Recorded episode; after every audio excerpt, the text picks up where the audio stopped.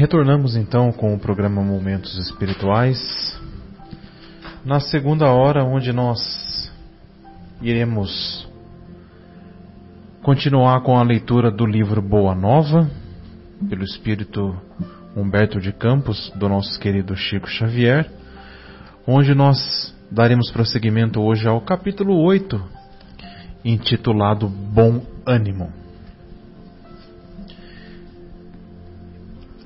Que inicia assim. O apóstolo Bartolomeu foi um dos mais dedicados discípulos do Cristo desde os primeiros tempos de suas pregações, junto ao Tiberíades. Todas as suas possibilidades eram empregadas em acompanhar o Mestre na sua tarefa divina. Entretanto, Bartolomeu era triste e, vezes inúmeras, o Senhor o surpreendia em meditações profundas e dolorosas. Foi, talvez, por isso que, uma noite, enquanto Simão Pedro e sua família se entregavam a inadiáveis afazeres domésticos, Jesus aproveitava alguns instantes para lhe falar mais demoradamente ao coração. Interessante, né? O, mestre, ele, na sua sabedoria, ele sabia que Bartolomeu ele era mais introspectivo, era mais tímido, né? Com até um, um, uma personalidade um pouco mais, em alguns momentos, sombria, né? Ele aproveitou um momento que todos estavam sozinhos ou em outros afazeres e chegou mais juntinho do Bartolomeu, né? Até para não causar nenhum tipo de constrangimento, né? O mestre sabia tudo mesmo, realmente. Após uma interrogativa afetuosa e fraternal, Bartolomeu deixou falasse o seu espírito sensível. Mestre, exclamou timidamente, não saberia nunca explicar-vos o porquê de minhas tristezas amargurosas. Só sei dizer que o vosso Evangelho me enche de esperanças para o reino de luz que nos espera os corações, além nas alturas.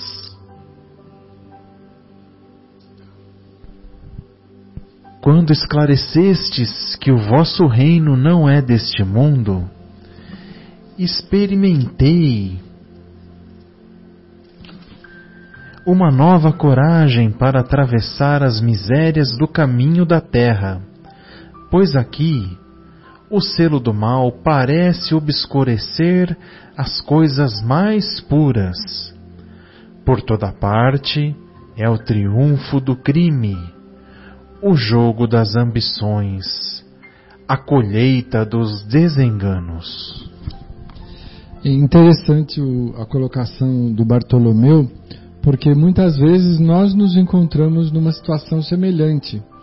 Então ouvimos a proposta do Cristo, do reino de Deus, da transformação, da chegada de uma notícia alvissareira, nova, da boa nova. Isso nos encanta, nos enche o espírito de alegria. Mas, ao olhar em torno, as atitudes desconectadas dessa verdade que ainda impera em nosso momento evolutivo, nós nos deixamos abater. Talvez por isso precisamos, precisemos ouvir o Bartolomeu é, para reconhecer que muitas vezes nós construímos climas ruins, negativos, sombrios, por nos deixar arrastar pelas situações que acontecem no nosso planeta ainda em transformação. O grande desafio de Bartolomeu e de todos nós é nos fixarmos nos objetivos superiores, na certeza da transitoriedade da vida, tudo isso que nos acontece, que assistimos pelo jornal, nas redes sociais, todos os desequilíbrios e tragédias, violências e desenganos, elas são típicas de um momento evolutivo em transformação e não deve nos afetar negativamente. Vamos permitir que a, a, o capítulo se desenrole, mas vamos pegar carona na tristeza do Bartolomeu, lembrando os momentos em que nós nos sentimos poluídos pelas informações que nos chegam pelos meios de comunicação, principalmente. Né? É, eu você bem lembrou uma coisa que eu estava querendo comentar aí, Afonso, porque assim, eu até já comentei aqui, outro, porque do, do próprio Humberto de Campos, eu, eu sempre, assim, quando eu acho que o Brasil não vai dar certo, eu leio de novo o Brasil, Coração do Mundo, Padre do Evangelho, que eu já perdi a conta de quantas vezes eu li, porque eu já perdi a conta das vezes que eu achei que não ia dar certo. E, e aí, né, traçando um paralelo com aquela questão que a gente estava falando aqui do trânsito e das coisas né, que a gente vê na, na, nas, nas, notícias, né, noticiário e tal. E assim, isso é, você puxou muito, de uma forma muito sábia essa questão aí agora, Afonso, assim, isso é característica do nosso, do momento do nosso planeta, né? Do, que a gente, do mundo que a gente ainda vive. Eu estava até conversando outro dia com a minha filha, pensando exatamente nisso, falando, nossa, como é que pode? Às vezes era numa hora que eu estava bem, assim, no trânsito, passava um. Falei, nossa, olha, né? Como é que eu estou aqui? Que bom que eu estou desconectado desse negócio, assim, mas como ainda está esquisito isso aqui? Até conversou sobre, outra, sobre outras situações, né? E que são características mesmo desse momento que a gente está vivendo. Quer dizer, como é que a gente vai estar tá esperando, né? Aguardando uma postura é, vamos dizer, elevada quando é, a regra não é essa. Né? A regra ainda é falta de educação, infelizmente é, né? Gente, e vamos exercitar nós, né? Nosso coração. Vamos, vamos buscar. É, a gente quer mudar o mundo, vamos começar com o nosso coração.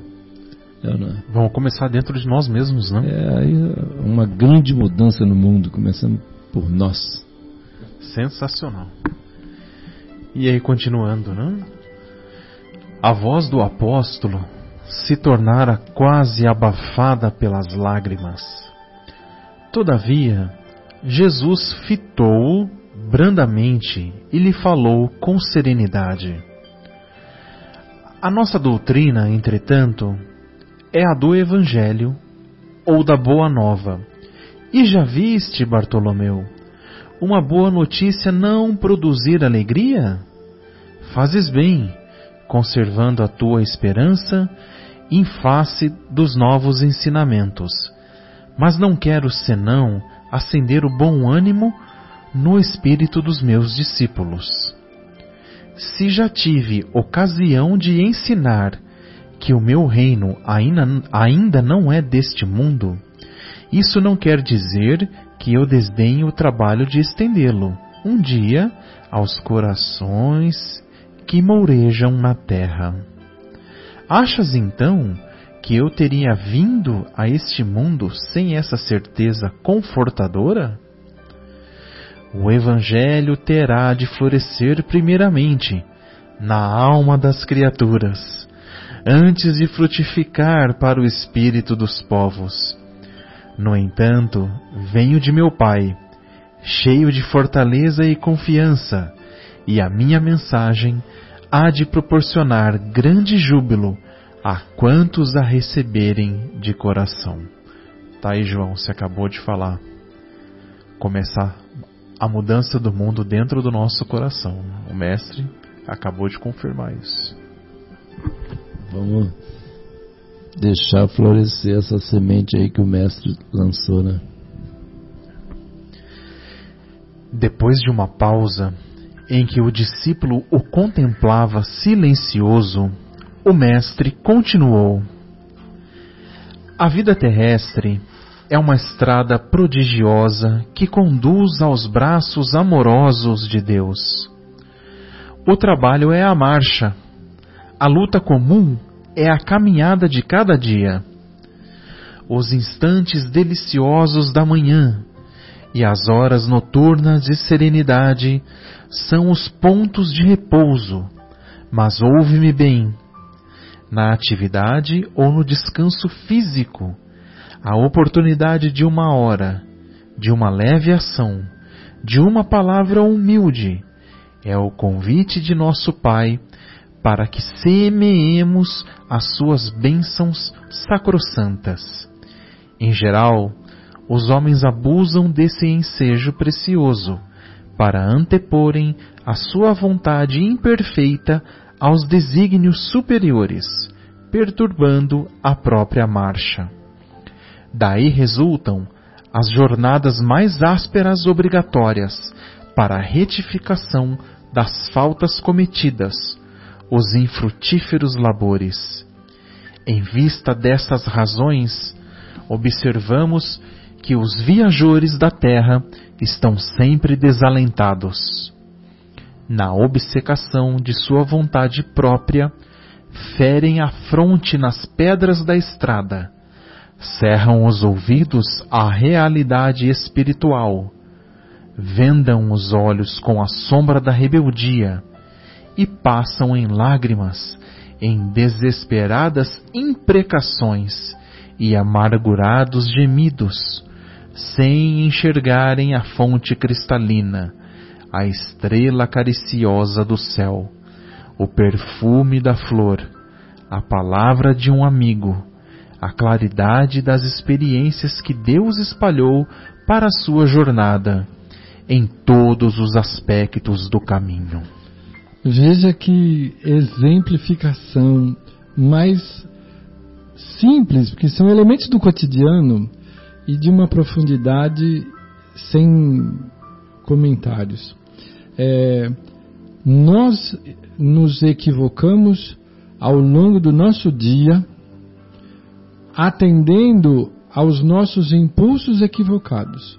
Se nós nos deixássemos levar pela magnanimidade de Deus, a sua bondade, a sua simplicidade, nas observando a criação de Deus nas expressões mais simples, como o mestre aqui por Humberto de Campos fala, o perfume de uma flor, a palavra de um amigo, é, nós poderíamos nos harmonizar com o ritmo da criação na condução da nossa própria condição.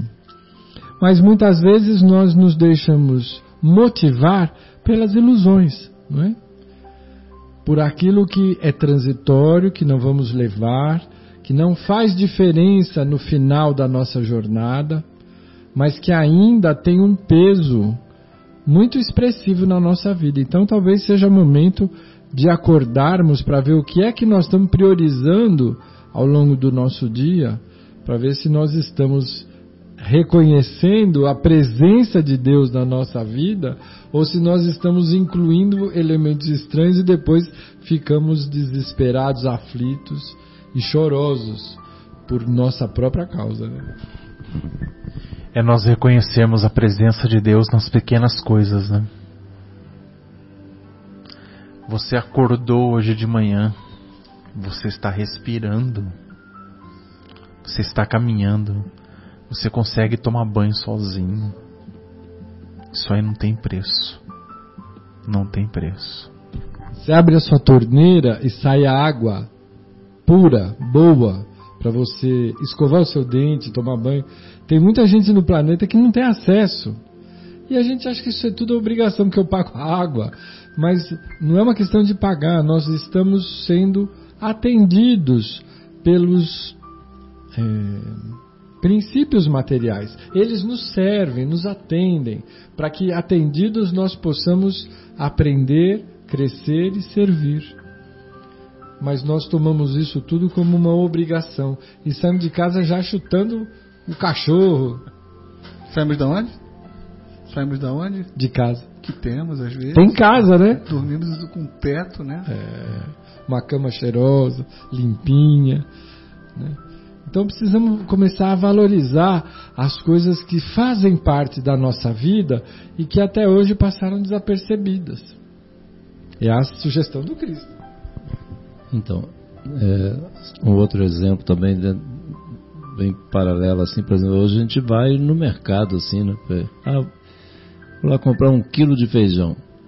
Você já pensou como é que era para ter um quilo de feijão né, lá na Idade Média? O cara tinha que plantar o feijão. Se quiser, quer feijão? Então plante feijão e espere tal, não sei o que, vai colher, guardar tal. É já era fácil, né? Antes, mais antes então, era é, tinha do dinossauro, né? Exatamente. então, mas assim, a hora que a gente para para refletir, e olha que, que coisa impressionante, né? Como é que, assim, a humanidade vai progredindo, né? Quer dizer, o progresso vem acontecendo, né? Apesar né, de nós, apesar dos pessimistas, né? Como se diz. Mas enfim, olha o equilíbrio que existe, olha quantas pessoas que existem que estão lá no campo se é, se esforçando para que essa coisa aconteça. Quanto, a hora que a gente para para pensar na cadeia até que aquele você, você chega assim, de uma forma automática, ah, vou comprar um feijão, um feijão preto ou daquele outro carioca. Então, você escolhe. Você escolhe, exatamente. Aí você escolhe, vai lá, pega e vai embora, paga e pum. Mas a hora que a gente para para pensar em quanto esforço, né, quanta dedicação de quantas pessoas no meio do caminho, então, começa desde lá do cara no campo, a família, sei lá, enfim, a empresa, não interessa. Aí quem colhe, transporta, quem, é, é, vamos dizer, ensaca, tal, tal, disponibiliza a pessoa que coloca, que deixa, você vê que fica tudo ordenadinho ali no, no, no né, na, na prateleira do supermercado. A gente só vai lá no supermercado, eu quero é desse daqui, né? E que eu fui, inclusive, essa semana lá, amando da minha, da minha chefe lá. E assim, sabe, e a hora que a gente para para refletir nessas coisas, olha quanto quanto esforço existe né, para uma sociedade se organizar a esse ponto, né, da gente ter essas coisas. E a gente esquece, fica, fica igual o Afonso falou, é automático. Não é automático. Existe um mundo de esforço por trás, assim. E olha que coisa maravilhosa, né? É exatamente o que está sendo dito. E se vocês me permitem, sem querer alongar muito, mas até fazendo um link com o capítulo que a gente estava estudando, é, eu abri um assunto para olhar aqui, fazer uma pesquisa e bateu aqui assim, na questão 780 do livro dos Espíritos, os Espíritos esclarecem ao codificador que a evolução moral é uma consequência do progresso intelectual, mas que ela vem é, lentamente seguindo ela. Então a importância da gente estudar também, desenvolver o intelecto, que daí a gente puxa a evolução lenta, né? Mas a evolução moral vem a é, seguindo a nossa evolução intelectual. É, e tudo assim, aí a hora que a gente puxa, volta um pouquinho lá no Kardec, né, naquela questão lá da, da, da é, na revista Espírita, não, ah. na, na revista Espírita, assim, que era, olha o quanto no filme Kardec, né, até eu comento assim, que para mim foi meio chocante aquele filme do Kardec, porque assim, a gente ouvia falar, via, tal, até ler a revista espírita, mas olha, vê lá a imagem, né? Uma imagem diz muito mais do que mil palavras, né? Aquela imagem dele naquelas situações, todos sendo perseguido, lá, aquela dificuldade, falei, nossa! Né? E quem? Exatamente né, a, a, o pessoal lá, os grandes cientistas, né? Os intelectuais os da intelectuais. época. Mas assim, o progresso vai acontecendo e automaticamente eh, a ciência, como já tem dito né, claramente aí sobre essa questão da espiritualidade, os médicos, né, tá, tava rodando um, um, vídeo outro dia aí que, né, os médicos já estão recomendando que as pessoas cuidem da espiritualidade para poder é, atingir, né, alcançar o equilíbrio e é, e, e é, mesmo, a gente, nós somos provas disso aí, né? Quantas vezes nós já não tivemos oportunidade, né, Afonso, de fazer uma prece, de estar numa situação aí, alguém vem, a gente ou toma um passe, ou a gente faz uma prece, ou a gente assiste uma palestra, né, desses queridos aí que, né, o Arthur Valadares outro dia, né, estava comentando aqui, o Haroldo, o Rossandro, essa turminha aí, E aí nos assim muda completamente o nosso estado de espírito. Às vezes, às vezes a gente estava lá no meio de um inferno, vamos falar assim, usando um termo mais forte, e aí de repente a gente assiste aquilo lá pronto, aí já passa a estar no céu, porque nós nos eh, sintonizamos com, aquele, com aquelas vibrações, um outro padrão. Né? E aí, continuando, né? Houve um pequeno intervalo nas considerações afetuosas depois do que, sem mesmo perceber inteiramente o alcance de suas palavras, Bartolomeu interrogou: Mestre, os vossos esclarecimentos dissipam os meus pesares, mas o Evangelho exige de nós a fortaleza permanente? A verdade não exige, transforma. O Mestre disse. O Evangelho não poderia reclamar estados especiais de seus discípulos. Porém, é preciso considerar que a alegria, a coragem e a esperança devem ser traços constantes de suas atividades em cada dia. Porque nos firmamos no pesadelo de uma hora, se conhecemos a realidade gloriosa da eternidade com o nosso Pai? E quando os negócios do mundo nos são adversos, e quando tudo parece em luta contra nós, perguntou o pescador de olhar inquieto. Jesus, todavia, como se percebesse inteiramente a finalidade de suas perguntas, esclareceu com bondade. Qual o melhor negócio do mundo, Bartolomeu? Será a aventura que se efetua a peso de ouro, muita vez amordaçando seu coração e a consciência, para aumentar as preocupações da vida material, ou a iluminação definitiva da alma para Deus, que se realiza tão só pela boa vontade do homem que deseje marchar para o seu amor por entre as luzes do caminho. Não será a adversidade nos negócios do mundo um convite para a criatura semear com mais amor um apelo indireto que a arranque as ilusões da terra para as verdades do reino de Deus? Bartolomeu guardou aquela resposta no coração, não, todavia, sem experimentar certa estranheza. E logo, lembrando-se de que sua progenitora partira havia pouco tempo para a sombra do túmulo, interpelou ainda ansioso: Mestre, e não será justificável a tristeza quando perdemos um ente querido? O mestre respondeu: mas quem estará perdido se Deus é o Pai de todos nós?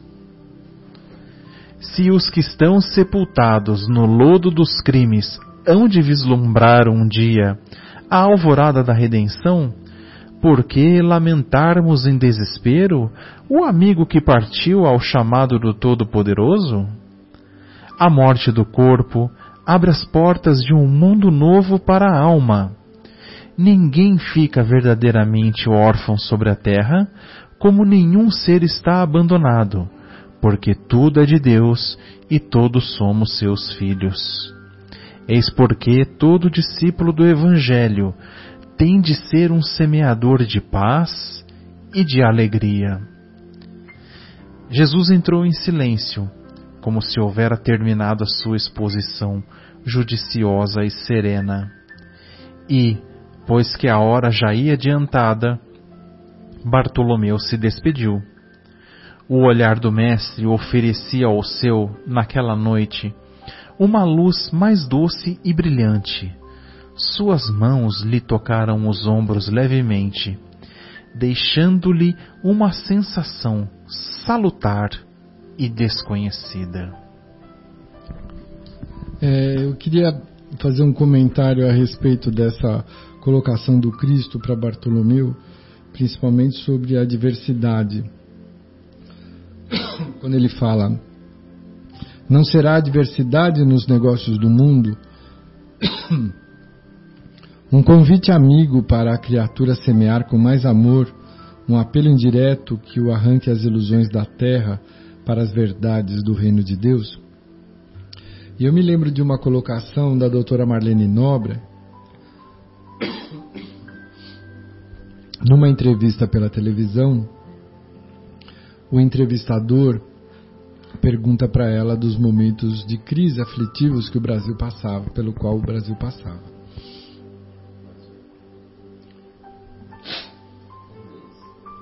É, nós vivemos em crise. E ela nos deu essa, essa resposta que acho que corrobora, quer dizer, está na, na sintonia da, do texto de Jesus. É, ela nos disse assim: todas as crises pelas quais nós passamos uh, ensinam os espíritos que são momentos em que a população que sofre a crise econômica é convidada a valorizar o aspecto espiritual da vida. Porque nos momentos de dificuldade, de falta de recurso material, nós nos desorganizamos, nos desequilibramos, porque colocamos toda a nossa atenção e a nossa prioridade sobre os valores transitórios da vida. E quando você está numa situação de crise, você é obrigado a fazer adaptações, a reduzir custos, a mudar radicalmente muitas vezes o modo de vida, mas isso leva-nos à reflexão sobre o que realmente é importante na vida, que são os valores da alma e que não estão ligados aos, às crises econômicas. Né? Pelo contrário, muitas vezes são momentos de convite, despertadores. E o Cristo aqui fala para o Bartolomeu no ano zero. Né? Muitas vezes são momentos em que nós precisamos valorizar o lado correto da vida. Você vê que essa questão de crise já vem lá de trás, né? Mas assim, e outra coisa que eu achei aqui legal é o seguinte, é, ele falou assim, quando ele diz aqui que ninguém fica verdadeiramente órfão sobre a terra como nenhum ser está abandonado, porque tudo é de Deus e todos somos seus filhos. E aí, isso aí, assim, que sempre né, voltando, comentando sobre a, as, os trabalhos de quintas, das quintas-feiras, trabalhos espirituais, né, de atendimento aos espíritos, aqui no Paulo de Tarso. E é sempre uma coisa que vem assim na hora do, do diálogo, é assim, aquela história, né, que Jesus falou que nenhuma das ovelhas dele vai se perder, nenhuma. Aí eu sempre comento assim, nem eu, nem você, nem o outro que ele estava ali na hora, onde ele estava ali vinculado ao Normalmente o que que liga esses nossos queridos? É o ódio, né, por uma situação, né, que incompreendida, que muita, muitas vezes teve seu início bem lá atrás, né? E aí ficam lá, perdidos um tempão tal, e muitos dizem até assim, não, estou perdido, não tem jeito. Eu falei, não, tem jeito sim. Todos têm jeito, né? Jesus é, Jesus disse que nenhuma das ovelhas ia se perder. E aí eu achei muito legal isso aqui, porque para a gente lembrar, né, que assim, quando ele diz aqui que é, nenhum ser está abandonado porque tudo é de Deus e todos somos seus filhos, inclusive os políticos, né, que a gente costuma falar tão mal dos políticos, a gente precisa rezar pelos políticos.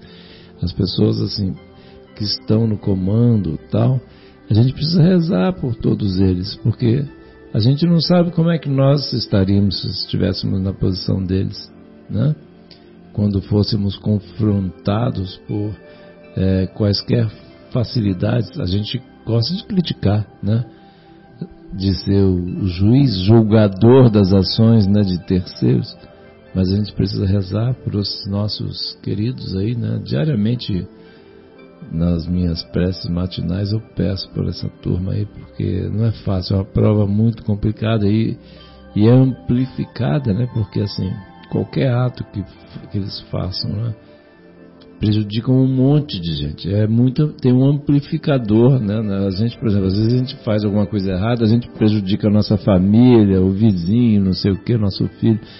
Mas um político, por exemplo, nossa, olha quanto, um prefeito, um governador, um presidente da república que faz, vamos dizer, eventualmente faça alguma coisa que né, não esteja que, que prejudique alguém, ou um deputado, enfim, qualquer que seja desses nossos queridos irmãos aí, a gente precisa, eu estava lembrando, a hora que você estava lendo isso aqui, me veio aqui muito claro, assim, forte essa questão, pra gente, a gente precisa ter essa caridade, né Guilherme?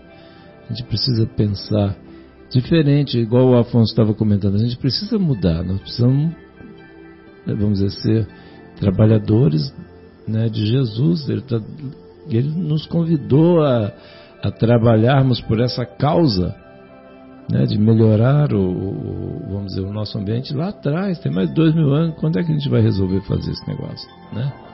Tá, já está passando da hora aí, né? Quer dizer, até hoje a gente ainda está metendo pau no político, coitado lá. É, você sabe que você falou no, agora nos, nos, políticos, no Congresso, lembrei de um, de um fato pitoresco, mas que vai ao encontro do que você comentou. No meu primeiro ano de faculdade, eu fiz faculdade na PUC de Campinas. E coincidentemente meu primeiro ano foi no ano das eleições de 94. E eleições gerais. E um dos candidatos a presidente foi o Ciro Gomes. Ciro muito novinho na época ainda, né? E ele foi fazer uma palestra na PUC. E eu fui assistir essa palestra. Só deixar claro, não, não sou partidário do Ciro Gomes, não apoio o Ciro Gomes. Aliás, não apoio partido algum. Tenho, um, tenho alguns candidatos de, de preferência, mas sou apartidário. Aí ele, quando abriu a sessão de perguntas e respostas, veio um dos alunos lá da PUC e, e começou a criticar duramente o Congresso. Mas assim, pesado Ciro Gomes interrompeu ele e falou assim: Olha, não critique o Congresso.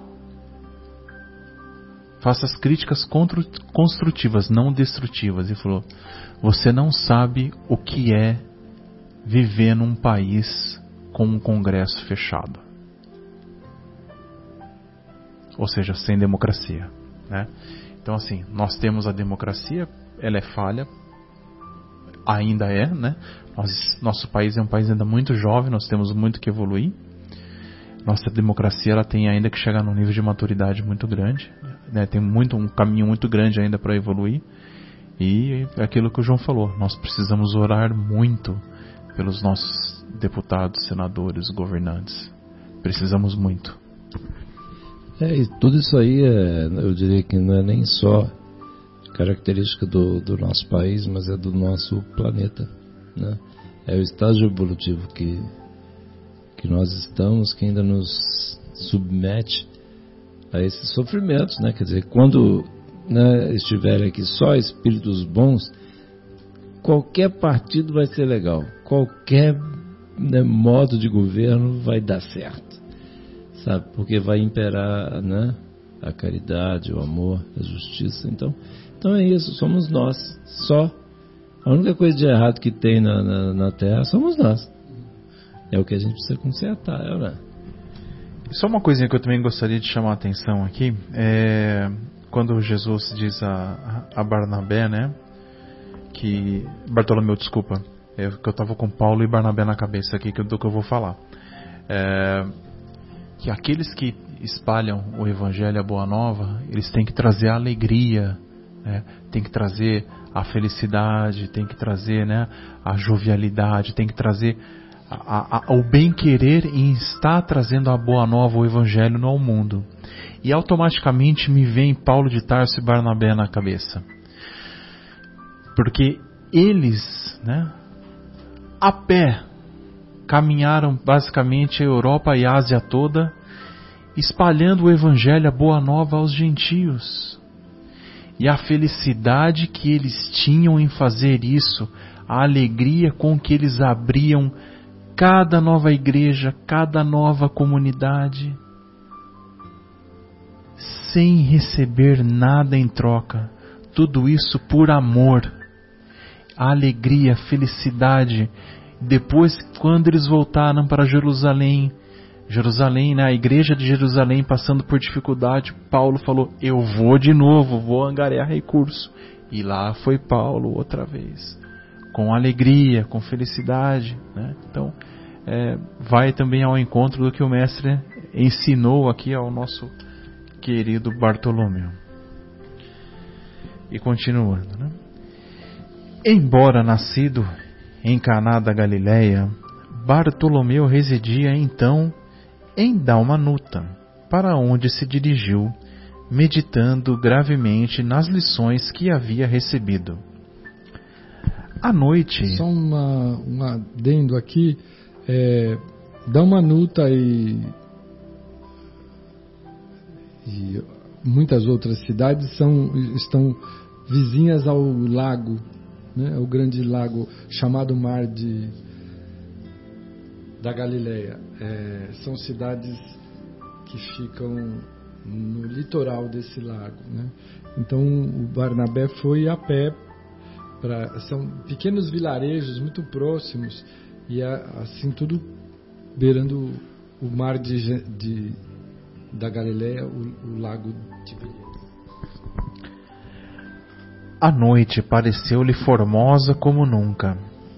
No alto, as estrelas se lhe afiguravam as luzes gloriosas do palácio de Deus, à espera das suas criaturas, com hinos de alegria. As águas do Genezaré, aos seus olhos, estavam mais plácidas e felizes. Os ventos brandos lhe sussurravam ao entendimento cariciosas inspirações como um correio delicado que chegasse do céu. Bartolomeu começou a recordar as razões de suas tristezas intraduzíveis, mas com surpresa não mais as encontrou no coração. Lembrava-se de haver perdido a afetuosa progenitora. Refletiu, porém, com mais amplitude quanto aos desígnios da providência divina. Deus não lhe era pai e mãe nos céus? Recordou os contratempos da vida e ponderou que seus irmãos pelo sangue o aborreciam e caluniavam. Entretanto, Jesus não lhe era um irmão generoso e sincero? Passou em revista os insucessos materiais. Contudo, que eram as suas pescarias ou a avareza dos negociantes de Betsaida e de Cafarnaum, comparados à luz do reino de Deus que ele trabalhava por edificar no coração? Chegou a casa pela madrugada. Ao longe, os primeiros clarões do sol lhe pareciam mensageiros ao conforto celestial. O canto das aves ecoava em seu espírito como notas harmoniosas de profunda alegria. O próprio mugido dos bois apresentava nova tonalidade aos seus ouvidos. Sua alma estava agora clara, o coração aliviado e feliz. Ao ranger os gonzos da porta, seus irmãos dirigiram-lhe impropérios, acusando-o de mau filho, de vagabundo e traidor da lei. Só lembrando aqui, traidor da lei é da lei mosaica, né? Eles eram judeus. Bartolomeu, porém, recordou o Evangelho e sentiu que só ele tinha bastante alegria para dar a seus irmãos. Em vez de reagir asperamente, como de outras vezes, sorriu-lhes com a bondade das explicações amigas. Aí, João, vivendo o Evangelho, hein? Olha aqui. Hein? Não, é exatamente o Evangelho aí, né? Quer dizer, como, como se transformar, né? O virando um homem de bem. Ele, ele se esforçando, né? Para para perfeição. se modificar. Olha que legal, né? Tá vendo? Que lindo. Como é que estava diferente, fazendo um exercício, mas também depois de ter tomado um passe, aquela mão de Jesus no ombro ali, pelo amor de Deus, né? Só o olhar do mestre para ele já bastaria. Não, o olhar, mas aí depois Jesus ainda deu aquela, aquela colher de chá, ainda botou a mão no ombro dele, ainda pronto. Então aí co conseguiu ali umas três recarga né, Tá de renovado. bateria. Seu velho pai o acusou igual, igualmente, escorraçando-o. O apóstolo, no entanto, achou natural. Seu pai não conhecia Jesus e ele o conhecia. Agora eu me lembrei daquela passagem lá do, do Estevão, né? Quando ele falava, quando Paulo, né? quando ele, após ser, ser apedrejado, né? Quando ele, Paulo levou ele lá para Pra câmara, né? câmara, né?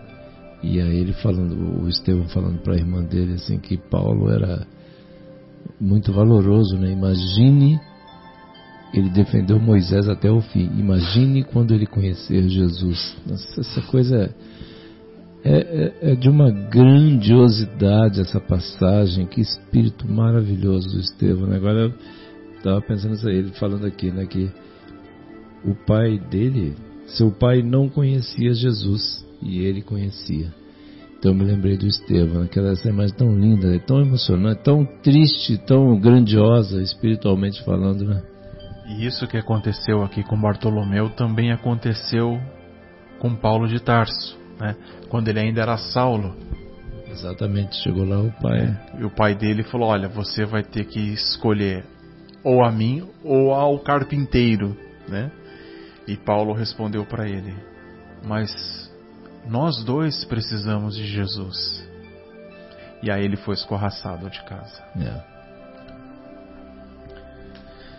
Não conseguindo esclarecê-los, guardou os bens do silêncio e achou-se na posse de uma alegria nova. Depois de repousar alguns momentos, tomou as suas redes velhas e demandou sua barca. Teve para todos os companheiros de serviço uma frase consoladora e amiga. O lago, como que estava mais acolhedor e mais belo. Seus camaradas de trabalho mais delicados e acessíveis. De tarde, não questionou com os comerciantes, enchendo-lhes, aliás, o espírito de boas palavras e de atitudes cativantes e educativas. Bartolomeu havia convertido todos os desalentos num cântico de alegria, ao sopro regenerador dos ensinamentos do Cristo. Todos o observavam com admiração, exceto Jesus, que conhecia com júbilo a nova atitude mental de seu discípulo. Olha que coisa cristalina, né? Quer dizer, a gente muitas vezes a gente tem um dia nublado, a gente sai, se a gente está mal, fala, nossa, que dia horrível. O dia está com sol, se a gente está mal, fala, nossa, que sol horrível. Enfim, mas se a gente está bem, né? Independente de como está o dia lá, o dia vai estar bem. Né? O quanto essa questão da atitude, a nova atitude mental do discípulo. É isso que a gente precisa buscar, uma nova atitude mental, né, Afonso? Para a gente orar e vigiar, para a gente tomar conta daquelas nossas atitudes que a gente já sabe que está errado, né? Então, buscar né, aquele esforço maior para a gente conseguir modificar as nossas respostas àquelas, aos questionamentos que a, que a vida nos traz. E, e ele deu, colocou aqui um monte.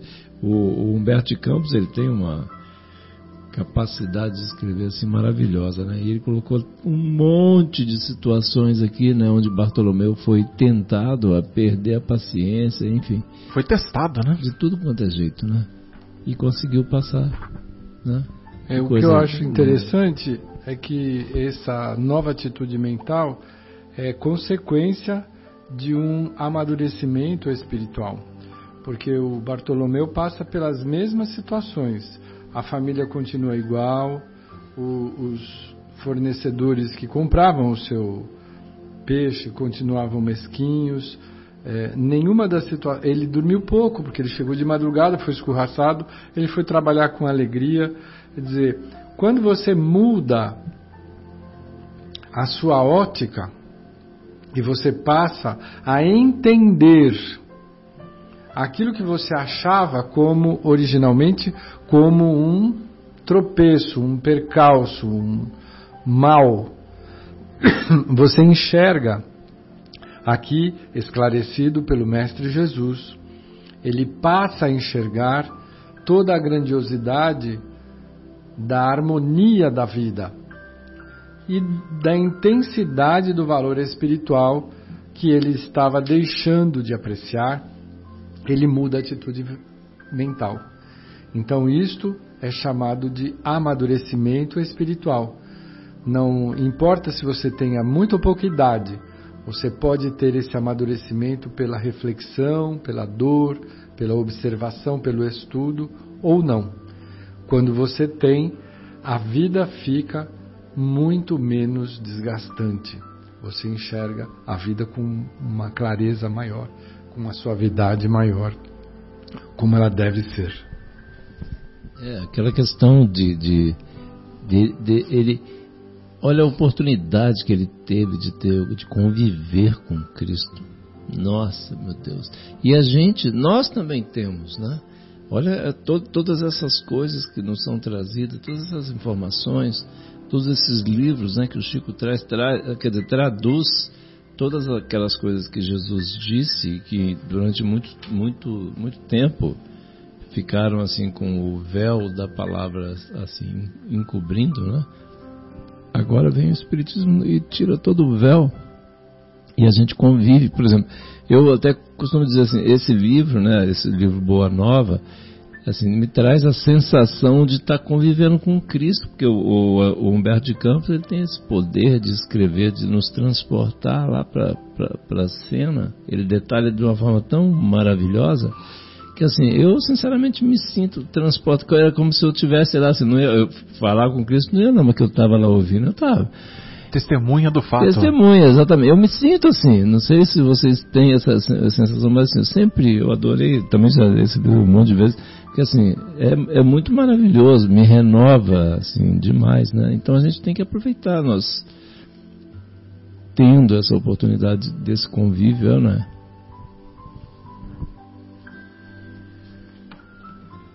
No sábado seguinte, o mestre demandou as margens do lago, cercado de seus numerosos seguidores. Ali aglomeravam-se homens e mulheres do povo, judeus e funcionários de Antipas, ou Antipas, a par de grande número de soldados romanos. Jesus começou a pregar a boa nova e a certa altura contou, conforme a narrativa de Mateus, que o reino dos céus é semelhante a um tesouro que, oculto num campo, foi achado e escondido por um homem, que, movido de gozo, vendeu tudo o que possuía e comprou aquele campo. Essa parábola de Jesus, embora ela seja muito curtinha, representa exatamente o estado de espírito do Bartolomeu. Então, é, é, a parábola do tesouro perdido, o homem encontra esse tesouro, porque o homem sempre foi movido por essa, esse fascínio, né? Você encontrar um grande tesouro de grande valor é, escondido em algum lugar e de repente ficar milionário, ficar rico, ficar poderoso. E é, essa parábola fala exatamente a respeito disso. O homem descobre o grande valor que é a ótica correta, a visão da vida espiritual, muito mais importante do que a vida material. E ele fica tão fascinado com esse tesouro que ele vende tudo o que ele tem e compra o terreno onde ele estava escondido. Quer dizer, na verdade, nós passamos espontaneamente a trocar todo o empenho, a valorização que nós tínhamos com as coisas materiais, passamos a tê-las pelas coisas espirituais, que é o caso do Bartolomeu. A vida dele continuou tão difícil quanto antes, mas ele agora era possuidor de um grande tesouro, a, a certeza de que ele estava enxergando uma verdade que os irmãos, o pai, os comerciantes não enxergavam. Então ele tinha alegria suficiente para viver e não se contaminar e ainda por cima exportar um pouco dessa alegria para todos os que conviveram com ele. O jogo ficou mais leve, né? Nesse instante, o olhar do mestre pousou sobre Bartolomeu, que o contemplava, embevecido. A luz branda de seus olhos generosos penetrou fundo no íntimo do apóstolo, pela ternura que evidenciava, e o pescador humilde compreendeu a delicada alusão do ensinamento, experimentando a alma leve e satisfeita, depois de haver alijado todas as vaidades de que ainda se não desfizera, para adquirir o tesouro divino no campo infinito da vida enviando a Jesus um olhar de amor e reconhecimento, Bartolomeu limpou uma lágrima. Era a primeira vez que chorava de alegria. O pescador de Dalmanuta aderira para sempre aos eternos júbilos do Evangelho do Reino. Muito lindo, muito lindo. Esse, esse diálogo de Jesus com Bartolomeu é simplesmente fantástico. É, é para a gente ler e reler muitas vezes. Renovador, né? Renovador, para renovar a alma mesmo. Impressionante, coisa linda. Bom ânimo, exatamente. Bom ânimo. Isso serve para a gente, né? Nosso dia a dia. A gente que passa por, por tantas dificuldades, tantos testes e provações. Vamos ter bom ânimo.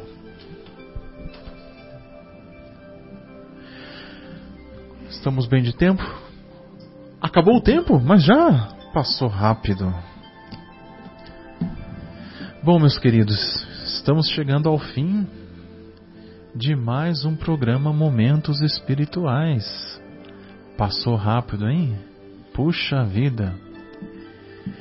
Então, me despeço de todos agradecendo ao nosso Criador pela oportunidade de mais este programa maravilhoso e pelas inspirações que recebemos dos benfeitores espirituais aqui presentes, que nos deram todo o auxílio, a sustentação necessários para que pudéssemos compartilhar um pouquinho e aprender um pouquinho do Evangelho e dos ensinamentos do Mestre.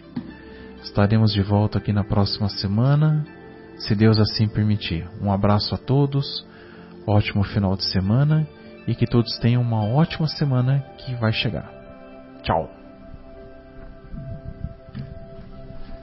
Que o bom ânimo alcançado pelo apóstolo Bartolomeu no capítulo 8 da obra Boa Nova possa nos contaminar a todos, nos contagiar o coração, para que enxerguemos o nosso dia a dia, a nossa vida, a nossa expectativa como ele, com muita alegria. Desejo a todos uma boa noite.